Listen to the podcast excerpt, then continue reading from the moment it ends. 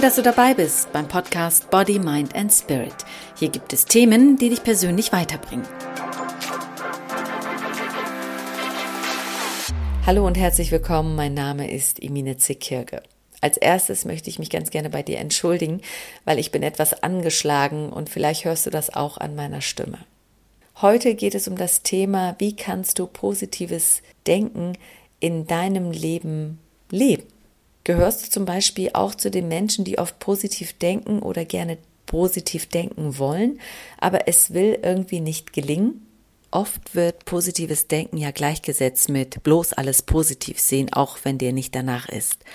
Positiv denken kannst du nicht auf Kommando und schon gar nicht, wenn du der Meinung bist, dass es der Gesellschaft gut tun würde, wenn du es wärst.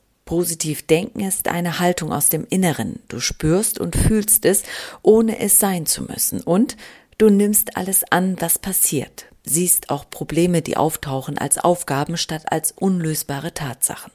Sie zu meistern und für die Aufgaben eine Lösung zu finden, bringt dir am Ende die Erkenntnis, die dich wachsen lässt, weiterentwickelt und dich persönlich weiterbringt.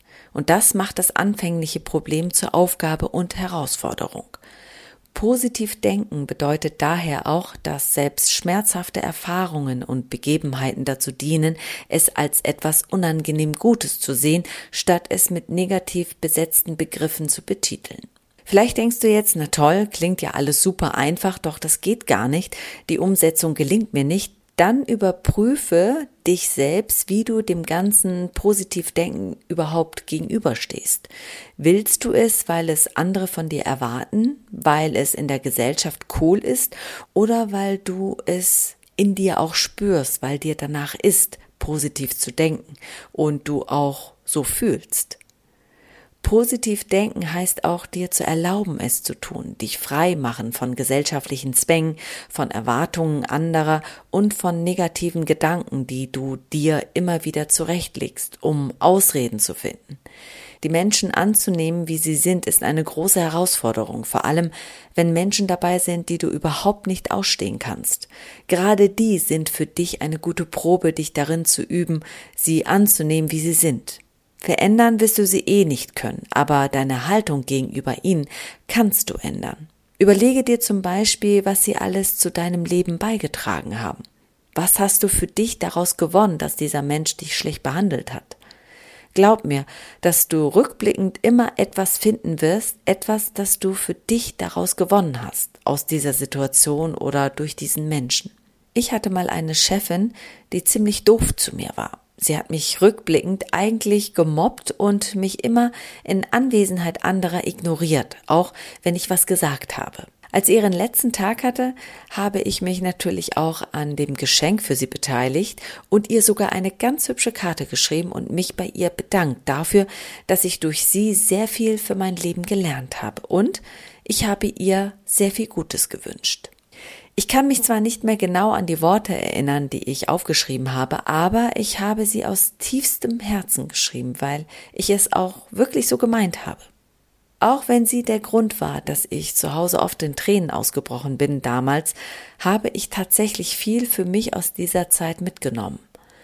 Dass ich das überhaupt konnte, also mich überhaupt bei ihr bedanken und ihr Gutes wünschen, lag daran, dass ich ihr alles Gute gewünscht habe, immer wieder ganz geheim zu Hause im Stillen. Du denkst jetzt bestimmt, ich bin bekloppt und eigentlich sollte ich ihr Rache schwören und ihr was Böses wünschen. Nein, tat ich nicht. Es wäre gelogen, wenn ich sage, dass es mir leicht gefallen ist. Nee, ist es mir nicht, überhaupt nicht. Ich habe dafür lange gebraucht, so lange, bis die negativen Gefühle irgendwann wirklich verschwunden waren. Und genau das passiert nämlich, wenn du deinen Ärger und Schmerz loslässt und die positiven Auswirkungen aus dieser Sache für dich erkennst. Und dann kommt natürlich auch der ganze Kummer und Schmerz zum Vorschein und ihn loszulassen ist wirklich eine Befreiung. Das kannst du tun, indem du zum Beispiel einfach alles rausbrüllst, das Geschirr zerschlägst, weinst, schimpfst und fluchst. Und das so lange jeden Tag, bis du das negative Gefühl gegenüber dieser Person oder der Situation gegenüber nicht mehr empfindest, weil du es ja aus dir rausgelassen hast. Du hast deinem Kummer sozusagen Platz gemacht. Und dann wirst du auch die Kraft und den Mut haben, dir zu erlauben, dieser Person Gutes zu wünschen. Und das ist eine noch viel größere Befreiung, als die Wut rauszubrüllen. Und wenn du soweit bist und keine negativen Gefühle mehr für diese Person hegst, könntest du dieser Person gegenübertreten und sehen, dass sich etwas verändert hat, nämlich durch deine positive Haltung dieser Person gegenüber verhält sich diese Person auch anders dir gegenüber, positiver. Du kannst auch nur dann Liebe geben, wenn du keinen Schmerz und Kummer mehr empfindest, also dieser Person gegenüber somit Gutes wünschen. Und wenn du diese Übung für dich nicht okay findest und für Quatsch hältst, dann lass es. Aber du wirst immer wieder an diese Übung denken und irgendwann ausprobieren und sehen, dass es wirklich funktioniert. Und falls du diesen Schmerz nicht los wirst, weil du diese Übung nicht machst, dann wird es immer wieder in deinem Leben zu einer Situation kommen, wo dieser wunde Punkt in dir hochkommen wird. Plötzlich findest du dich in einer Krise, die du dir vielleicht nicht erklären kannst, die aber vielleicht genau mit diesem Schmerz, den du in dir trägst, zu tun hat. Denn oft übertragen wir solche Gefühle aus der Vergangenheit auf andere Menschen und andere Situationen in der Gegenwart. Jemandem Gutes wünschen ist was Schönes und kann dir so viel mehr geben als deinem Gegenüber. Dazu zählt auch das Wort Danke. Danke sagen kann auch viel Gutes bewirken. Danke sagen heutzutage viel zu wenig Menschen, weil vieles selbstverständlich geworden ist und vieles als selbstverständlich gesehen wird.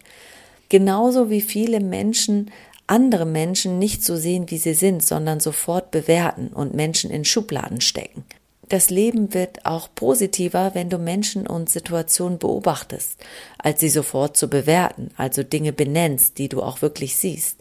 Wenn du zum Beispiel eine Frau siehst, dann hat sie vielleicht dunkle, lange Haare, grüne Augen und trägt eine braune Tasche, Jeans und Shirt und nicht, dass du sie gleich bewertest und aus dem, was du siehst, deine eigenen Schlüsse ziehst, wie wenn du sagst, dass sie schön ist und wahrscheinlich einen reichen Mann hat, weil sie auf teure Taschen steht. Das einfache Beobachten statt zu bewerten trägt ebenfalls zu einer positiven Haltung bei, denn du packst damit Menschen nicht in Schubladen, sondern gibst denen und auch dir eine Chance, sie wertfrei, ohne Vorurteile kennenzulernen. Eine positive Haltung im Leben einnehmen heißt auch Menschen nicht ungefragt einen Rat zu geben. Einfach auch mal zuhören, ohne das Gesagte von jemand anderem zu bewerten. Nicht zu sagen, dass es gut oder schlecht ist oder deinem Gegenüber Zweifel vermitteln. Probiere das doch mal in einem Gespräch aus, indem du einfach zuhörst, ohne Ratschläge zu geben, ohne deine Meinung zu äußern, sondern nur, wenn es erwünscht ist und einfach zu lächeln und den Blickkontakt zu wahren. Denn damit signalisierst du deinem Gegenüber, dass du aufmerksam bist und interessiert. Das wird dir bestimmt schwer fallen, weil wir Menschen ja oft in Gesprächen auch von unseren Erfahrungen berichten wollen und unsere Meinung zu einem Thema mitteilen wollen sich dankbar und bewusst dem Leben zuwenden und seinen Mitmenschen begegnen, unterstützt dich auch im positiven Denken.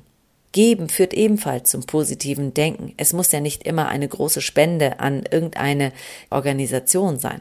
Das Geben kann auch eine Frage sein, die du einem Kollegen beantwortest, ihm damit weiterhilfst bei etwas, was er nicht weiß.